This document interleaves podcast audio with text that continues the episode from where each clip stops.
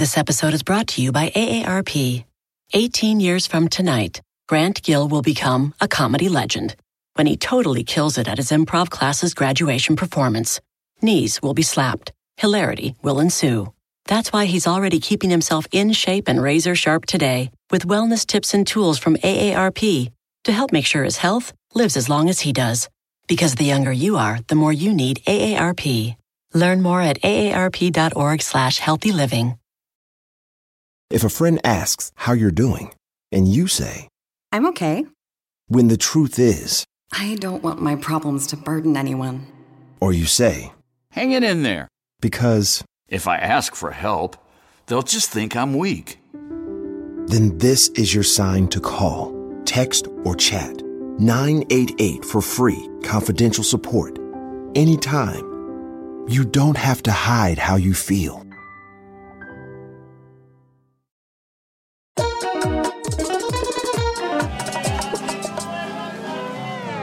Bueno, eh, bienvenido a este sin rodeo muy especial. Voy a empezar de otra manera.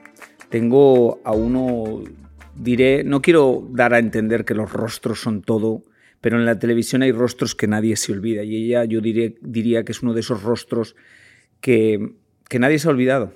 Eh, es muy impactante la fuerza que ella tiene en una mirada. Pero yo hace años eh, leí un artículo del país y me quedé como muy pensativo. Y me acuerdo que en el camino una de mis mejores amigas, Dana García, llegó a mi casa y le pregunté. Y ella me dijo, no, es que tú no te imaginas lo que es ella, ella es una mujer brillante. Y ese artículo que yo leí, hay algo que me impactó y era, el, periodista le preguntaba, ¿por qué dices que es un maestro al cáncer? Le, ¿Y por qué dice ella, está, que está conmigo hoy, que te subió la autoestima? Y ella responde, yo era muy insegura, tenía la autoestima destrozada por muchas cosas que me pasaron. Además, por mi oficio y el mundo tan materialista en el que vivimos, donde la gente vale por los millones de seguidores que tiene. Este mundo tan machista en el que la mujer es linda por la cantidad de pelo que tiene, la cola divina, los senos divinos, por sus títulos, sus carros o por cuanto gana. Cuando me miré al espejo, calva y sin senos, te juro por Dios que por primera vez me vi hermosa. Nunca me oculté porque los seres humanos también somos cicatrices, enfermedad. No quise hacerlo, no quise hacerle un culto al cáncer con lo que subí a mis redes sociales. Quería decirle a los demás pacientes, yo te doy mi mano, vos me das la tuya. Y a la gente que estaba sana, que remirara sus relaciones, que sanara, que pidiera ayuda, que viera si era feliz su trabajo. Yo me quedé tan impresionado porque en esas palabras había una lección de vida para todos que desafortunadamente muchas veces la aprendemos cuando estamos muy caídos. Pero me impactó y bueno, tengo que agradecerle que me haya dicho que sí a Lorena Meritano, que está desde Argentina, que los que la estáis viendo veis que está impresionante y los que la estáis escuchando ahora la vais a escuchar porque también suena impresionante. Buenas noches, hermoso. Bueno, gracias por esta invitación. Estoy muy contenta de estar acá. Estoy muy contenta de estar viva, agradecida, bendecida, porque es una bendición estar vivos hoy, ¿verdad? Y Sí. estoy re, re contenta de charlar hoy desde tu humilde casa en Argentina hasta Miami. ¿Dónde estás? En Miami.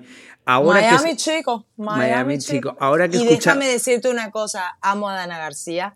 Te lo dije en el making of del podcast y te lo digo ahora que la amo, la quiero entrañablemente y la admiro como actriz y como mujer y como hija y como todo. Es mi amiga, la quiero. Eh, ahora que escuchabas eso que tú dijiste en algún momento hace unos años, ¿cómo lo ves tú? O sea, ¿cómo lo interpretas? ¿Te puedes interpretar desde fuera o te es difícil?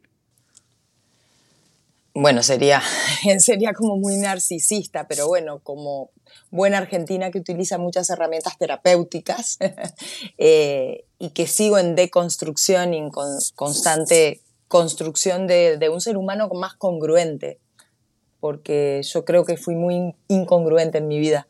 Pensaba una cosa, decía otra y hacía otra, o sentía algo imperiosamente y hacía otra cosa. Eh, y estoy abocada a ser congruente, a sentir pensar, decir y hacer en consecuencia.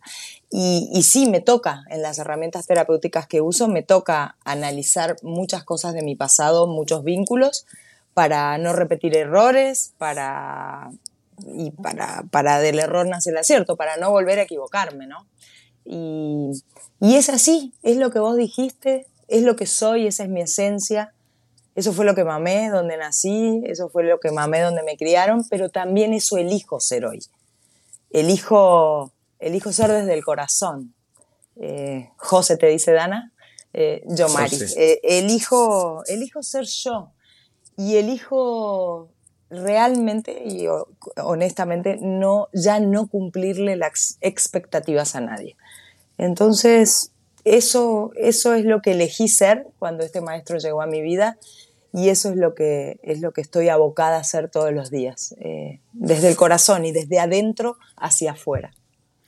Eh, bueno, ahora que ya saben quién es, obviamente es imposible eh, no recordarte en Pasión de Gavilanes, porque tienes unos personajes más históricos de la televisión, de villana, pero también estabas leyendo, escuchando que muchas veces te atacaron por ser la mala de la novela, porque hacías tan buen personaje que la gente se metía en que tú eras la mala que atacaba en el personaje de Dana García, pero es imposible hablar de tu físico, es imposible de un físico impactante que me imagino que eso te llevó a ser modelo porque alguien te vio y dijo, Dios mío, eres un monumento. Entonces, eh, no sé cómo tú comienzas tu vida y qué es para ti tener ese poder, porque claro, lo que acabo de leer es un poco, tú tenías todo ese poder. El mundo te veía en ti y era el estereotipo, era la mujer impresionante, los ojos claros, la altura, el pelo, y la vida te da una vuelta y te ubica y te hace verte de otra manera. Pero yo no sé cómo eras tú antes de... ¿Cómo eras tú? O sea, ¿qué recuerdas? Eh, bueno, no, tenía el poder porque no me la creía, pero tampoco lo sentía, que ese no, no, era, no es la vanidad, sino el, tener autoestima, una autoestima sana. Yo lo logré realmente a partir del cáncer a esto, al, verme hermosa, al, y, no lo logré del todo porque todavía estoy abocada con muchas herramientas a, a, a, creerme, a cuidarme, a tener amor responsable conmigo y a verme hermosa a pesar de las cicatrices o, de mi edad o de como sea. Yo eh, hasta los 15 años fui una niña de, de, un hogar clase media argentina en Concordia, Entre Ríos, en una provincia, eh, donde era muy feliz. Yo, María, era muy feliz, dedicada a la danza, al arte, iba a una escuela de arte, pero como buena familia de clase media latinoamericana tampoco teníamos casa propia, vivíamos con los abuelos, siempre. Eh, era una niña de familia y era muy, muy feliz. Cuando a mis 15 años eh, llegan unos productores de moda a mi pueblo, le piden a mi mamá sacarme fotos, vuelven a la semana, con mami y mi hermanito más chico fuimos a, la playa porque mi Concordia es a orilla del río Uruguay y es frontera con la República Oriental del Uruguay. Vos desde Concordia ves Uruguay ahí enfrente. Y me sacan estas fotos a la semana y a la semana ya me dicen Ducilo Duponte Internacional te contrata para todos los desfiles del verano en Pinamar, que es un balneario muy espectacular. Y yo con 15 años sin soñarlo y sin buscarlo estaba desfilando con las grandes modelos de Argentina todo ese verano y los productores me inscriben sin consultarme en un concurso de belleza que era la primera vez que se hacía el concurso de Miss Pinamar.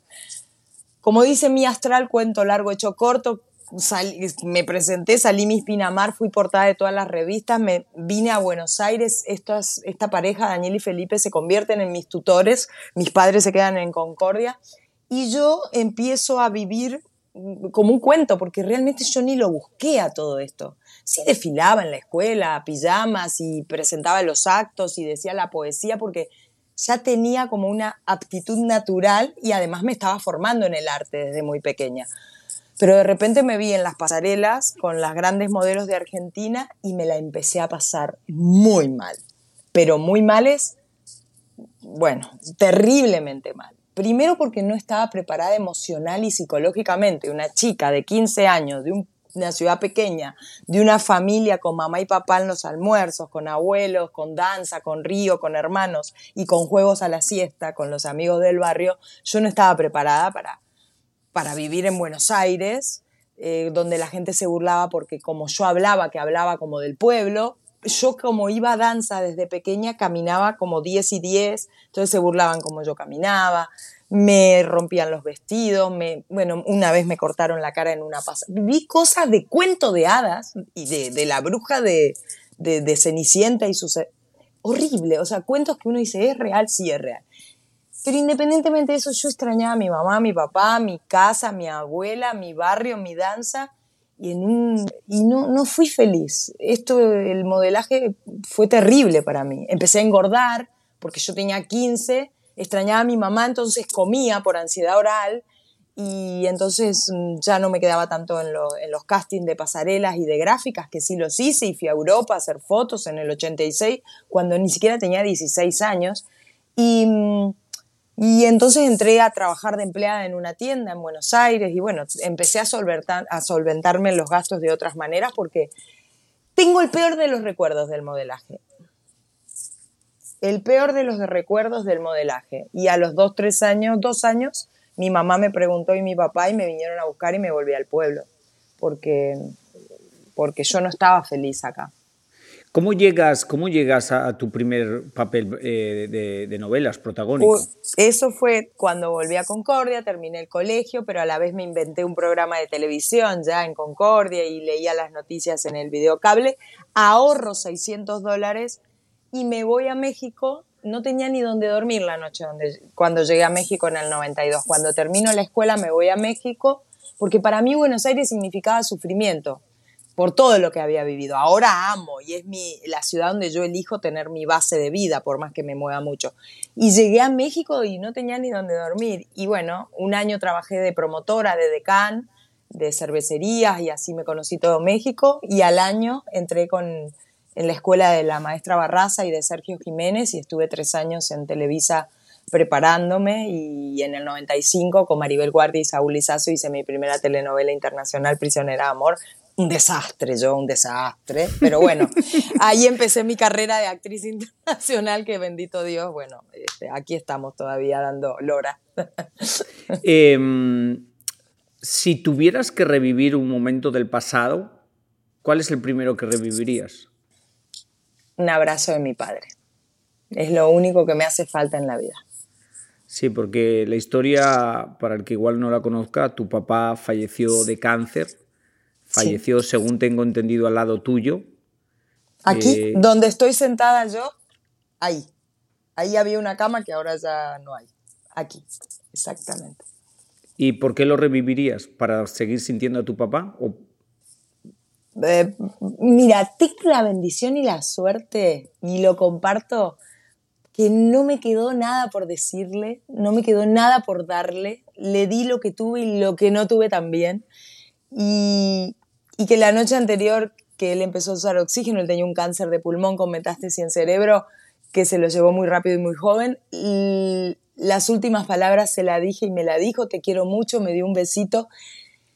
No es que me quedé con algo, pero sí me quedé con muchas ganas de seguir compartiendo con uno de los grandes amores de mi vida. Bendito Dios, tengo a mi madre que vive en Buenos Aires en su departamento pero para seguir disfrutando con él, era un gran tipo, un gran, por más que nos peleábamos un montón en mi adolescencia, que él era, eh, yo era brava y él, él intentaba ponerme límites y yo era, yo era brava de, adolescente, pero no de hacer cosas malas, sino de, de nada, este, siempre fui muy curiosa y siempre quise probar y hacer de todo y, y vivir. Y, y, nos peleamos, pero yo sé que yo fui la luz de sus ojos y él, él fue y sigue siendo la luz de mis ojos. Doors take us to summers away or winter adventures and afternoon getaways. Your dedicated Fidelity advisor can help you open those doors by working with you on a comprehensive plan to help you reach your wealth's full potential. Because doors were meant to be opened. Visit fidelity.com slash wealth. Investment minimum supply. Fidelity Brokerage Services, LLC, member NYSE SIPC. This episode is brought to you by AARP. 18 years from tonight, Grant Gill will become a comedy legend when he totally kills it at his improv class's graduation performance. Knees will be slapped. Hilarity will ensue. That's why he's already keeping himself in shape and razor sharp today with wellness tips and tools from AARP to help make sure his health lives as long as he does. Because the younger you are, the more you need AARP. Learn more at aarp.org slash healthy living. Eh, escribiste un libro que se llama Sobreviviente. Eh, he leído partes, no me ha dado tiempo a leer todo, pero he leído Gracias. partes. Y, y es muy impresionante, muy impresionante y muy admirante cómo tú enfrentas cualquier cosa en la vida, porque lo enfrentas de una manera que no cualquiera la enfrenta. Por ejemplo, pues el cáncer estamos acostumbrados a decir es una guerra que ganas, que pierdes, y tú das una explicación que no es ninguna guerra. No, las guerras son malas, el cáncer es un maestro, muchas cosas. Pero también, obviamente, cuando lees parte de tu historia, tu abuela tuvo cáncer de mama, de, sí, de, de mama y, Sí. y tenía una cicatriz porque se la habían quitado. Tu papá, o sea que tú en la familia habías escuchado del cáncer. Entonces, no sé si eso hace que tú lo veas diferente porque era algo que tú habías escuchado mucho. No sé cómo tú, no sé cuál es tu primera reacción, aparte de que imagino que como todo el mundo te quedas en shock, pero cómo es tu primera o cómo es tu relación con eso, con el cáncer. La relación es que es muy distinto acompañar a un paciente que vivirlo en carne, espíritu, mente y emoción propia. Acompañar, porque el cáncer es una enfermedad que no solo enferma al paciente, sino a todo el círculo familiar, lamentablemente. Pero una cosa es si la mamá de mamá tuvo cáncer, el papá de mamá tuvo cáncer, tres tipos de cáncer, eh, papi se lo llevó un cáncer y la mamá de papá se la llevó un cáncer. Eh, fue un maestro recurrente en nuestras vidas. No por eso yo tuve cáncer, porque el cáncer, eh, la verdad que no porque tu papá y tu mamá tuvieron cáncer, vos vas a tener y te va a morir de cáncer. Hay maneras de prevenir y detectarlo a tiempo y de, y de superarlo. Es bueno decirle el mensaje. Pero yo siempre decía, a mí no me va a tocar, a mí no me va a tocar. Esta cosa, viste, de negación, que porque había venido tantas veces a visitarnos a la familia este señor cáncer, yo nunca lo había visto como un maestro. Eh, tampoco lo había visto como un enemigo, pero, pero bueno, eh, era, era, era terrible lo que nos pasaba en la familia con, con esto. Pero nunca lo había odiado al cáncer, pero tampoco nunca lo había llamado maestro. En cambio, cuando llega a mi vida, en un momento maravilloso, yo creo, ahora no, en ese momento creía que era maravilloso. Eh, y evidentemente no, porque el cuerpo habla de cosas que no están bien en el alma. Y se ve que yo no lo había escuchado, me había hablado de mil formas y me tuvo que hablar de esa manera a los gritos para que le dé pelota y me ocupe de lo que me vengo ocupando desde ese momento. ¿no? Y, y sí le pregunté cuando llegó a mi vida, ¿para qué a mí? En vez de ¿por qué a mí? Y yo hablo de lo de la guerra, ya que lo viví en carne propia, porque si uno no acepta una situación, eh, es imposible atravesarla y buscar las herramientas para atravesarla. Obviamente que no le hice una fiesta al cáncer. Yo estaba, eh, en ese momento creía estar profundamente enamorada y yo hoy en día sí creo que lo estaba. Estaba en un embarazo in vitro, estábamos haciendo un proceso in vitro para ser mamá y papá, o sea, estaba buscando director para una obra de teatro y de repente tengo cáncer, ¿me entendés? O sea, no le hice una fiesta, pero bendito Dios, no me demoré en actuar cuando, cuando mi cuerpo habló y no me demoré en aceptarlo. Porque si yo me pongo a pelear con un cáncer, con un coronavirus, con la escasez, con un divorcio, voy a perder tiempo y energía que voy a necesitar en el proceso para afrontarlo y para después superarlo. La guerra destruye. En cambio, yo lo abracé, lo acepté y lo que hice es, la enfermedad se la dejé a los que saben que son los médicos. Nunca googleé, no cometí la irresponsabilidad ni la insensatez de hasta el día de hoy googlear mi biopsia. Yo no sé de lo que se trata eso. De eso se ocuparon y se siguen ocupando los médicos. Y yo hice lo que hay que hacer, aceptarlo y buscar las herramientas para afrontarlo y para atravesarlo. Terapias, dieta alcalina, revisar mis vínculos, eh, las horas de sueño, lo que comía, lo básico. Primero lo que comes y tus vínculos, todo lo que hay que sanar para, para ver qué, le está, qué te está diciendo el cuerpo, ¿no, Yomari? Y bueno, en, en esas ando. Pero es muy impresionante porque como que en la adversidad supiste pensar fríamente lo que más te convenía a ti. Aparecen, yo hoy se lo decía a una persona porque siempre me piden videos y envío. Si uno, o sea, es un yo no romantizo el cáncer, porque también es, es, una mierda tener cáncer. Es una mierda y te destruye y te quita y te afecta psicológica, emocional, laboral, profesionalmente, en tus vínculos. Es una mierda. Pero yo intenté e intento hasta el día de hoy, y es así para mí, y es el mensaje que quiero transmitir, a mí me da este proceso que bendito Dios pude atravesar, superar y hoy en día contarlo desde, desde, la salud en positivo, me da mucho más de lo que me quita. Sí, me quitó los senos, ambos, me quitó los ovarios y las trompas, me quitó el cabello, me quitó las cejas, me quitó las pestañas, me quitó los ahorros, se terminó mi pareja, o sea, pasaron muchas cosas. Pero te lo prometo que es mucho más de lo que me ha dado, en enseñanza, en fortaleza, en fe, en ángeles que aparecen en tu camino, los médicos, las enfermeras, la familia y a veces muchas, la familia, los que no tienen la familia, los, los amigos, los de siempre, porque al final en las malas te das cuenta quién es quién.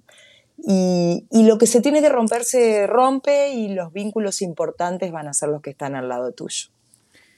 Eh, te voy a leer algo que dijiste que fue muy fuerte y hizo muchos titulares. Todo se me acabó y no tenía ahorros, no tenía pareja, no tenía senos, no tenía cabello, no tenía salud. Y en un momento no quería vivir tampoco.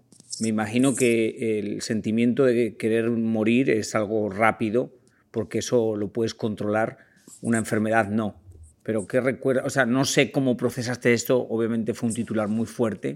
Mm, eh, a ver, em, mm, en honor a la verdad, tuve momentos espantosos de ataques de pánico y de pedirle a mi madre y a la pareja que yo tenía en ese momento que me acompañó un montón y me cuidó un montón e hizo lo que pudo, hasta donde pudo.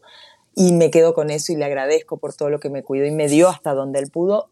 Les pedía a gritos que no sean egoístas y que me dejen morir, porque la estaba pasando muy mal. Porque reitero, es un proceso que te afecta físicamente, psicológicamente, emocionalmente, te da mucho miedo y, sufrís un montón de dolores.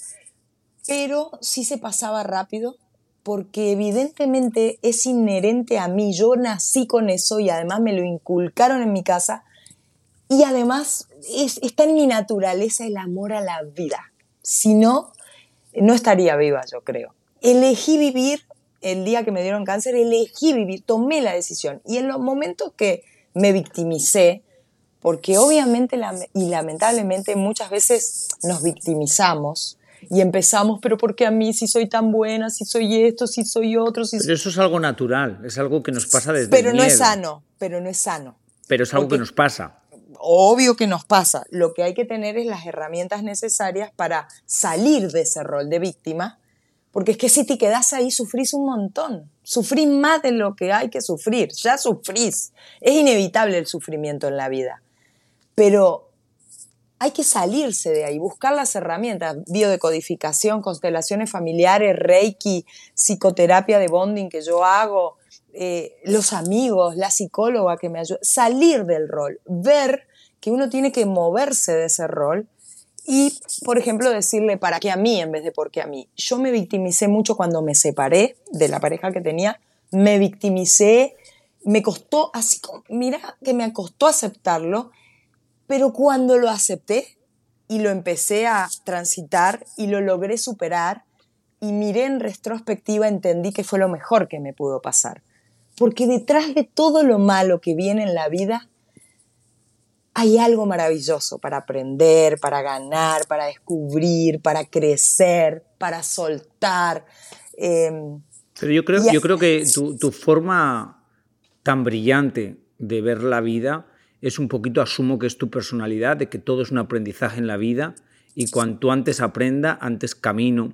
Pero obviamente lo estás contando un poco, por, estás contándolo, que claro, en el momento más difícil tu pareja te deja, que fue muy criticado y me imagino que a día de hoy lo seguirán criticando porque uno desde fuera no entiende nada, pero tú siempre has sido como muy generosa, porque lo considero así, hablar, decir que no, que él hizo todo lo que pudo y que lo entiendes y que lo perdonas, aunque igual la sociedad no lo puede entender, porque son cosas muy difíciles. Uno no entiende que en un momento difícil alguien deje a otra persona, pero ¿quiénes somos los demás para juzgar? Igual probablemente lo haríamos todos, no sé.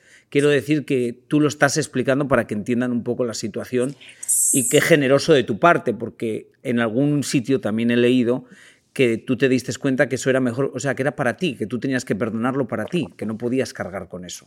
Sí, gracias a Dios. Igual no, no me dejó en el momento más difícil, en honor a la verdad. Él, él se muda a Argentina conmigo, me acompaña en las, en, las, en, la primer, en las primeras cirugías. Yo tuve muchas, en otras ya no me pudo acompañar, eligió no acompañarme, pero, pero él en el momento más difícil eligió estar al lado mío y acompañarme y cocinarme y venirse a Argentina y, y con mi madre, él y mi madre convivíamos y cuidarle el perro a mi madre, que pasó a ser después nuestro perro y que hoy es mi compañero desde hace ocho años, Fidel.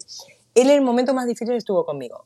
Luego al año, eh, en un momento también difícil para mí, muy difícil, en una semana muy trágica de mi vida, que le empiezo eh, con, enterándome que yo no seguía en pareja con él, que él me lo comunica en un momento insólito, pero él hizo de verdad hizo lo que pudo hasta donde pudo.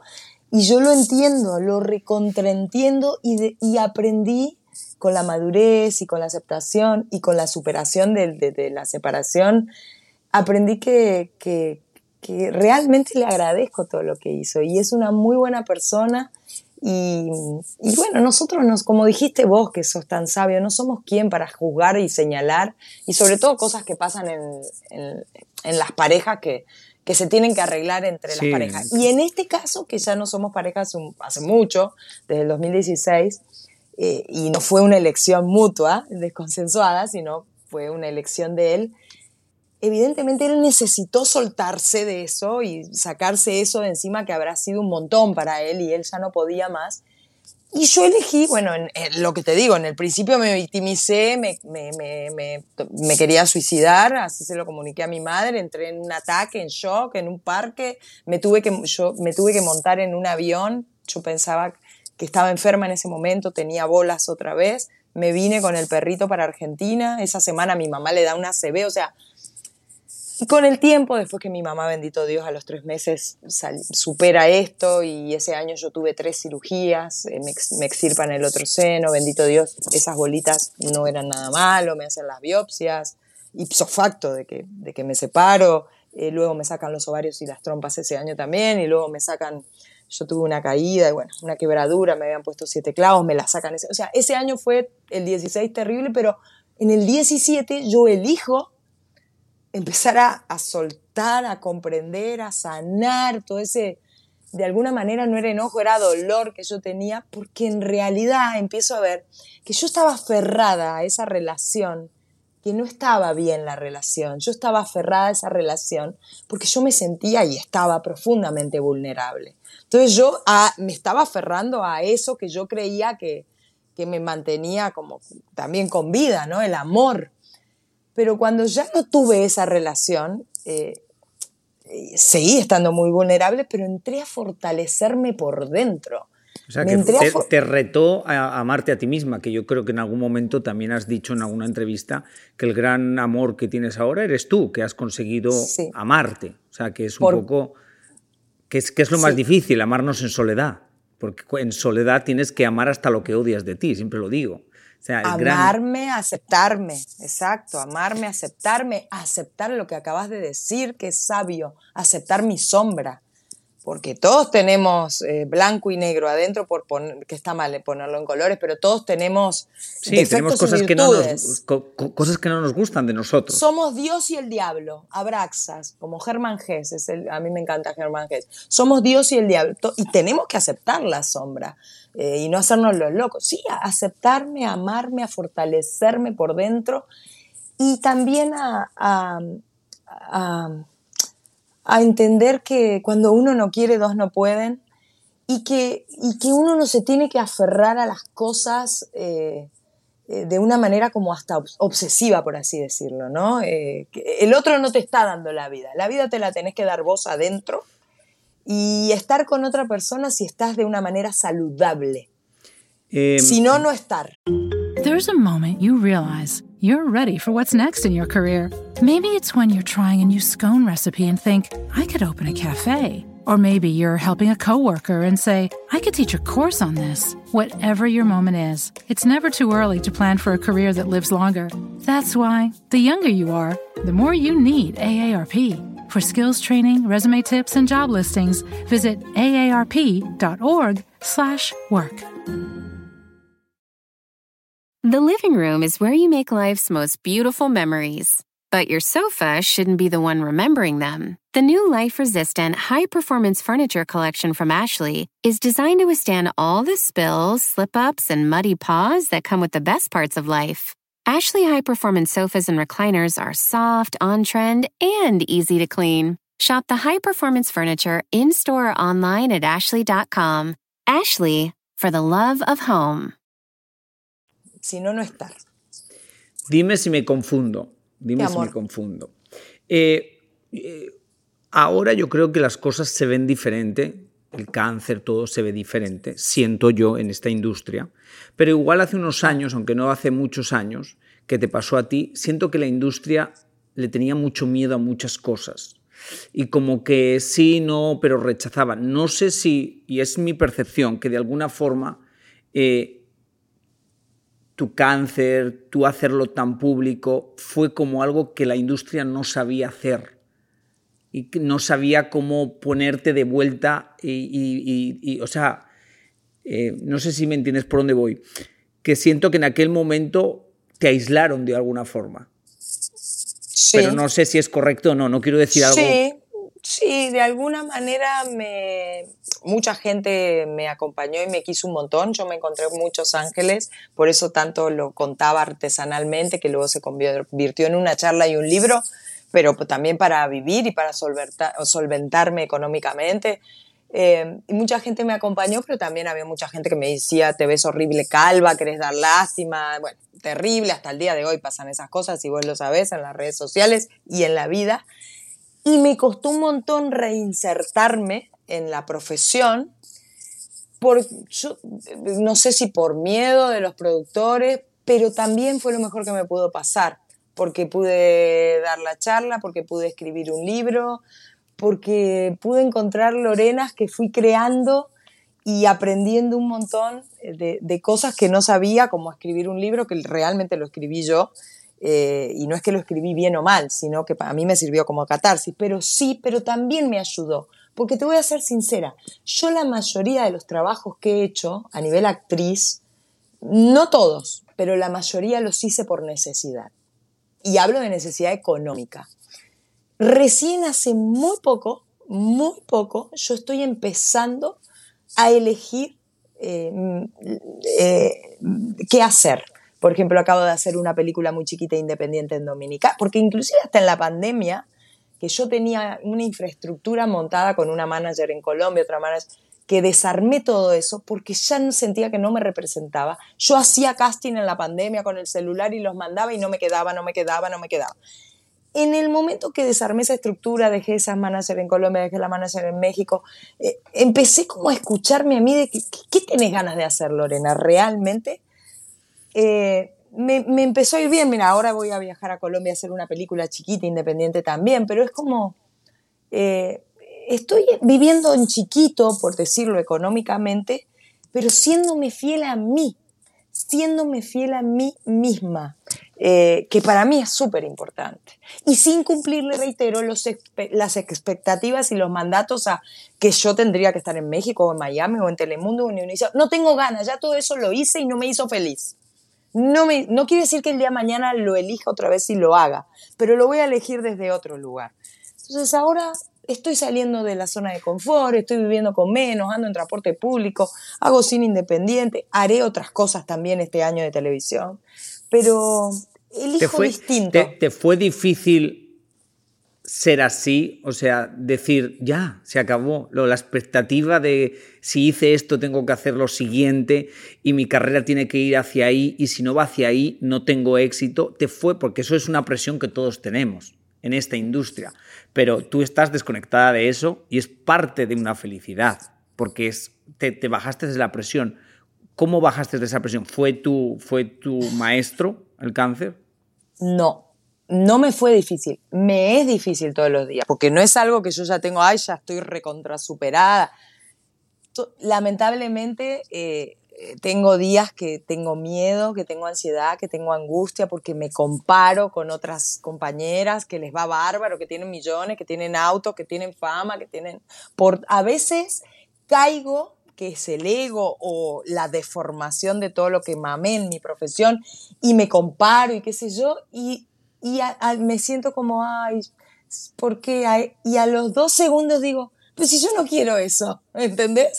Yo no quiero eso, si eso yo no lo quiero, entonces... Lo mismo, pero yo, creo que a los lindo dos que, ella lo disfrute, qué lindo que ella lo disfrute, pero yo pero creo yo disfruto otras cosas. Pero yo creo que a los dos segundos dices, ay, si yo estuve ahí y eso no es cierto.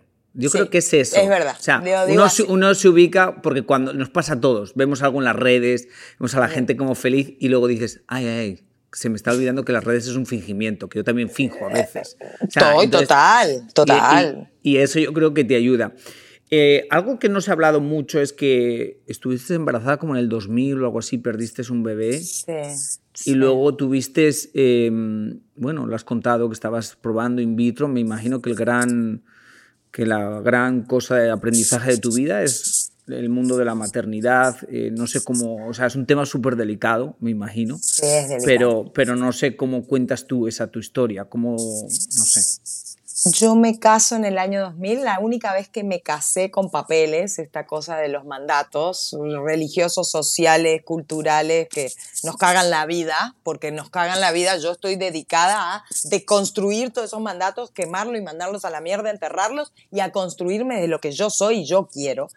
Eh, pero a los 30 yo terminaba, había hecho La Mujer de mi Vida en Miami con Mario Cimarro, me había ganado el premio ACE, yo había tenido mi primera convivencia, tres años, de un hombre que amé profundamente, pero, pero no tuve la madurez para, para, para ser congruente con el amor de él y con el amor que realmente yo le tenía, pero bueno, eh, eh, esa pareja me separo, estaba como que no sabía qué hacer de mi vida, voy a México, hago tres películas, vengo a visitar a la familia, voy al pueblo, me encuentro con un chico de mi pueblo, estudiante de abogacía, me invita a un curso de Reiki, yo conocí al Reiki, me termino comprometiendo y casando ese año.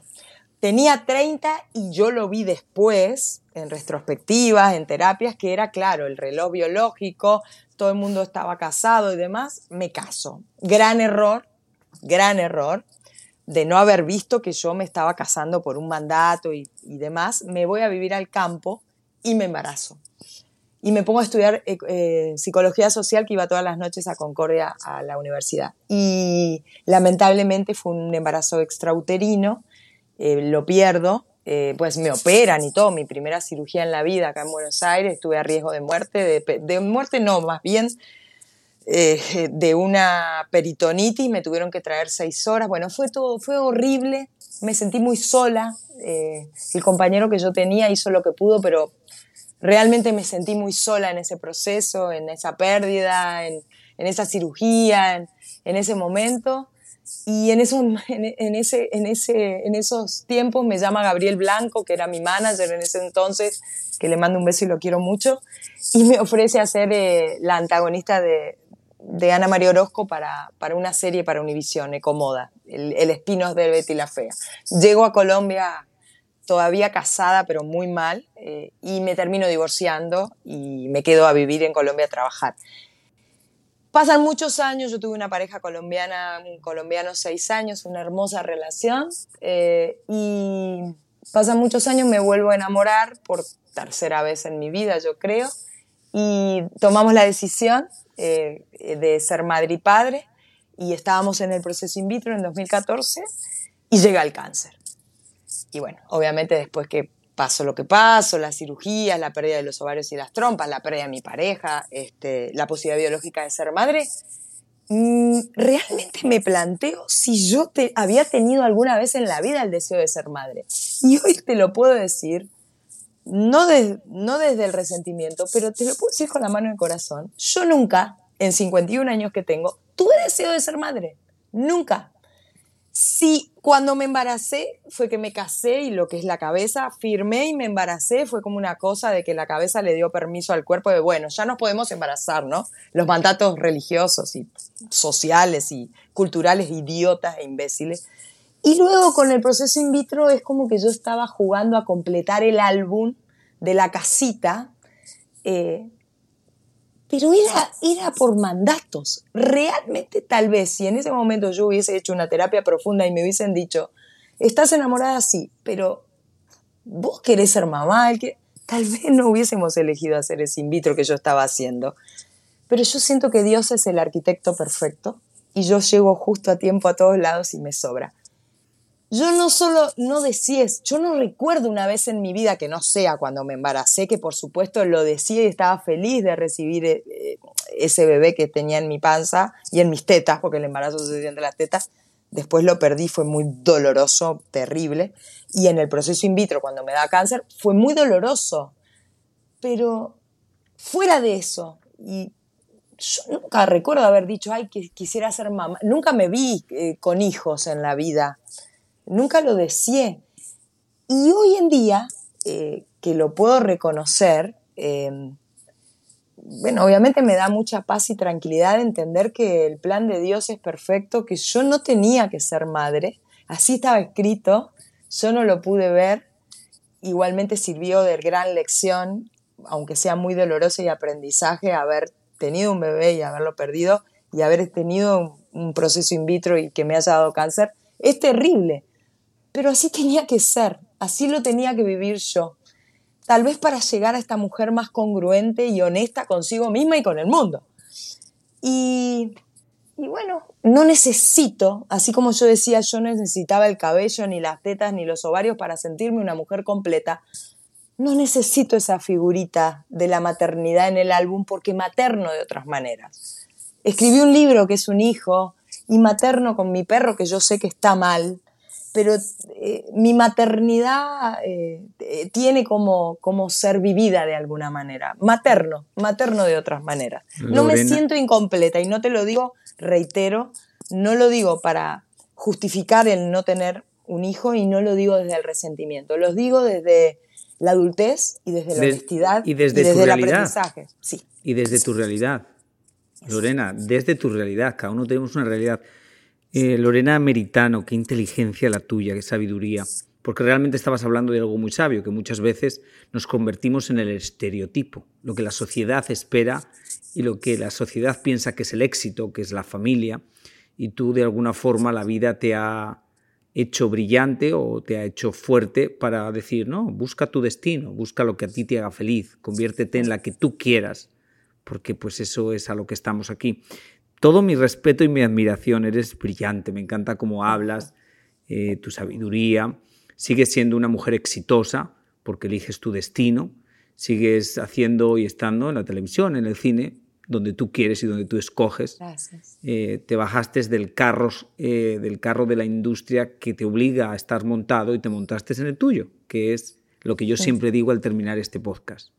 Que Dios te ponga donde más puedas brillar y tú escogiste seguir eso y decir, ¿dónde me quieres brillar? ¿Me quieres poner a brillar en un bus porque se va a juntar alguien enfrente mío en un bus y va a decir, oh my God, Lorena, ¿tú estás aquí?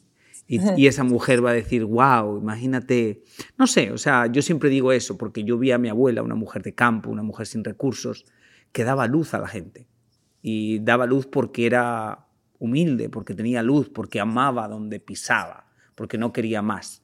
Entonces, de alguna forma oyéndote a ti escuchar, digo, wow, ella es la triunfadora, porque realmente ella hace lo que le hace feliz. Los demás, todos, hasta yo soy el primero, intentamos encajar en lo que el éxito es, sobre todo en el mundo del entretenimiento, intentamos subir como la industria nos dice que tenemos que subir para que nadie diga, bueno, fracasó. Y aún yo y gente como yo seguimos teniendo miedo a eso. Tú eso lo superaste. Así que después de toda esta charla que te he dado, Mm, todo mi respeto, todo mi cariño, gracias. Esto se nos ha alargado muchísimo, pero nada, te despido, pero tú despídete, pero te despido, gracias. Yo ya, yo ya me siento conectado, yo ya soy amigo de Lorena. Ay, mi amor. Te agradezco la invitación, igual soy un ser humano que me equivoco todos los días, que, que quiero aprender, que voy a hacer cosas por dinero, porque quiero mudarme de casa, eh, dentro del marco de la ley, por supuesto, y seguramente en los medios. Y, me siento una mujer afortunada, bendecida, viva y, y agradecida, muy agradecida, de verdad, agradecida. Y nada, acá estoy intentando ser yo sin satisfacer a, nadie y sin cumplir las expectativas a nadie. Y de ser un poquito mejor todos los días. Eso, eso es lo que estoy intentando. Ser para mí. Agradezco mucho esta charla. De verdad, sos divino, me haces reír un montón, te sigo, te admiro. Y además que de verdad te lo digo, que le regales a una persona, hay muchas personas que la están pasando muy mal, en procesos adversos o en, tristeza o, en, en, la vida cotidiana y que, que, vos puedas regalarle una sonrisa a un ser humano. Había días que yo estaba mal y a veces veo un, un post tuyo y me, me hace sonreír y sos muy inteligente y, y, te agradezco por esas sonrisas, porque regalar alegría es regalar vida y regalar amor. Gracias, gracias. Lorena, ya somos amigos. y, nos tenemos que conocer y chismosear y hablar y criticar y ser humanos como, eso, eso, está hecho. Lorena está hecho. Un abrazo fuerte. Eh, Dana, Dana, García se quedó corta cuando habla de ti y habla maravillas. Eh, tenía razón en todo y se quedó corta. Así que yo sé que la quieres mucho, yo también le mando un abrazo. Y, y a usted que me escucha todas las semanas, millones de gracias. Y hasta la semana que viene. Eh, y lo que le he dicho antes, que Dios la ponga o te ponga donde más puedas brillar. Amén. The living room is where you make life's most beautiful memories. But your sofa shouldn't be the one remembering them. The new life resistant, high performance furniture collection from Ashley is designed to withstand all the spills, slip ups, and muddy paws that come with the best parts of life. Ashley high performance sofas and recliners are soft, on trend, and easy to clean. Shop the high performance furniture in store or online at Ashley.com. Ashley, for the love of home. You can host the best backyard barbecue. When you find a professional on Angie to make your backyard the best around. Connect with skilled professionals to get all your home projects done well. Inside to outside, repairs to renovations.